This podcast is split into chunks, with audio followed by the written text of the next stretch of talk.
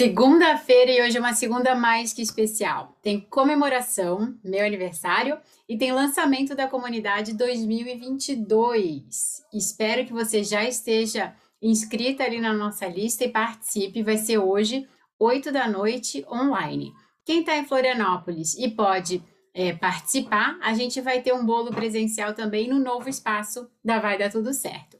E para hoje, por ser um dia tão especial, eu escolhi um conteúdo que chama a atenção de muitas pessoas no mundo, não é só aqui, não é local, cultural do Brasil, e que se você ainda não ouviu falar, eu acho, eu aposto que você já se sentiu pelo menos perto disso, tá?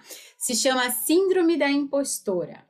E vira e mexe, eu recebo mensagem, recebo é, pelo WhatsApp, ali pelo Instagram e pelo e-mail também, de pessoas que conhecem o assunto e perguntam se eu já ouvi falar e se eu sei lidar com isso.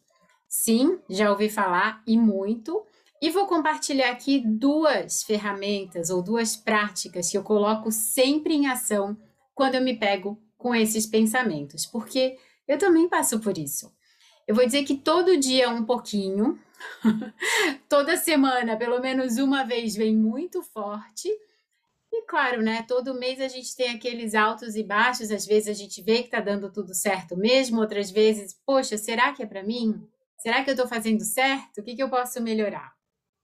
Então, a síndrome da impostora atinge, segundo essa fonte aqui, é um vídeo da Marie Forleo, que fala o seguinte: como superar a síndrome da impostora e parar de se sentir uma fraude. Ela tem todas as referências lá se for interessante, se você achar que merece, eu vou atrás de todos os índices aqui no Brasil também.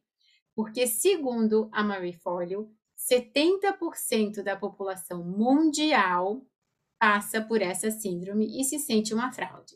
E aí ela tem um programa de entrevista, convida várias artistas, atrizes, atletas que falam que sim, passam por isso sempre mesmo, eu acho que ela falou ali, a Jennifer Lopes, vendeu 70 milhões de cópias, foi um negócio absurdo. Ela achava que ela não tinha sido boa o suficiente. A Brené Brown, a Elizabeth Gilbert, depois de vender o Comer, Rezar e Amar, ficou até com síndrome do pânico, com medo de escrever de novo, por se achar uma fraude, que ela não merecia aquele sucesso, que não era para tanto, e por que estava acontecendo com ela. Então, esses são alguns dos exemplos de pessoas super famosas que a gente olha aqui de fora e acha muito bem sucedida que passam por isso. Então, tá tudo bem passar pela nossa cabeça também.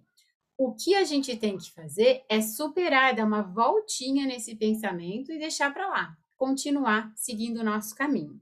Então, eu separei duas dicas, como eu falei, que é o que eu coloco em prática na hora. Eu não deixo esse sentimento crescer, esse pensamento ganhar força, porque eu também tenho vontade de desistir várias vezes.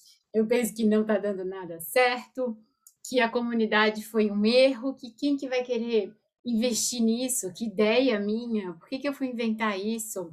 Acontece, passa na minha cabeça também. Só que eu não quero isso.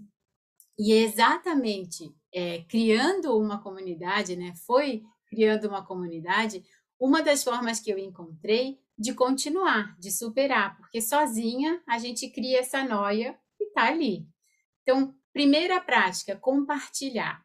Quem são as pessoas em quem você confia que podem ajudar a ter uma visão diferente desse evento, dessa dúvida que está aí assombrando a sua mente, tá? É, hoje tenho a sorte, quero agradecer as duas aqui, de ter uma equipe maravilhosa, Maria e Vanessa, que estão sempre perto. E quando eu tenho, e acontece que eu vou direto para elas, né? Ju, mas lembra disso. Olha o que aconteceu aquele dia e olha como deu tudo certo. Pessoas que vão ajudar você a rever o seu passado a seu favor, aumentar a sua autoestima, trazer mais coragem e empurrar você mais um pouquinho para sair dessa.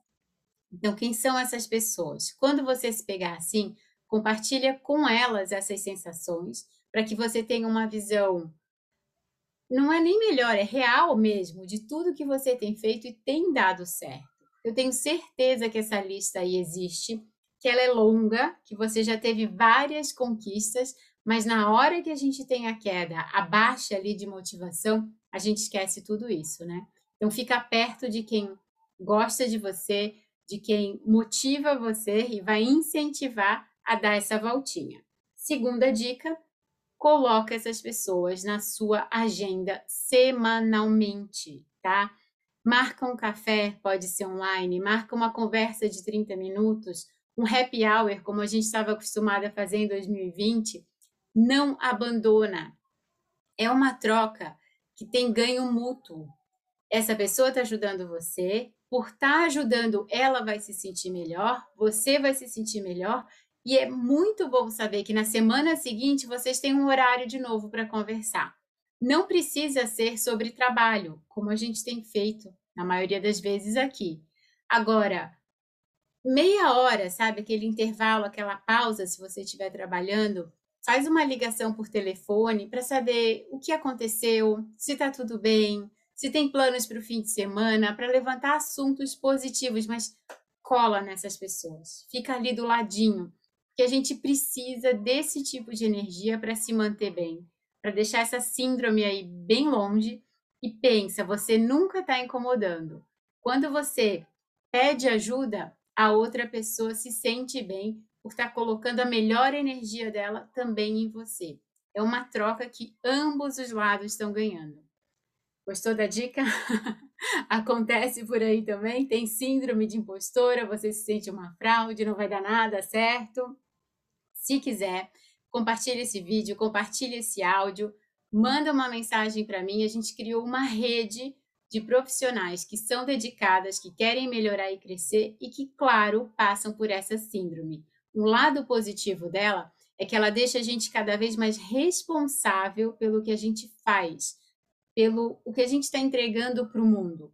Por isso vem essa vozinha atrás da gente. O segredo é ser mais forte do que ela. Mas quando ela estiver ali, esse medo de ver aí perto de você, use a seu favor, né? O que eu posso melhorar? Qual seria o meu pior cenário? Como eu posso reverter essa situação e sair ainda melhor e mais fortalecida?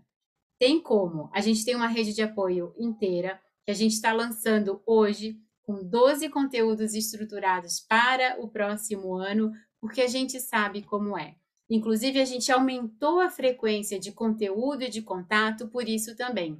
Em 2021, nesse ano, a gente estava fazendo a cada 10 dias. E 10 dias ficou uma eternidade quando a gente vai aplicar uma ideia nova e não dá certo da primeira vez. E é normal não dar certo da primeira vez. Então, para o próximo ano, a gente vai fazer a cada cinco dias vai ter um conteúdo novo e uma chance de entrar em contato com a gente. Porque esse contato, lembra, vai ajudar eu, Juliana, Vanessa, Maria, toda a nossa equipe aqui também a se sentir ainda mais motivada, entregar mais e melhor para você. Eu espero mesmo ter contribuído, eu espero que a comunidade seja um sucesso, que dê tudo certo e fico aqui à sua disposição. Desejo um ótimo dia, que a gente se encontre hoje às 8 da noite, uma ótima semana e até segunda-feira que vem.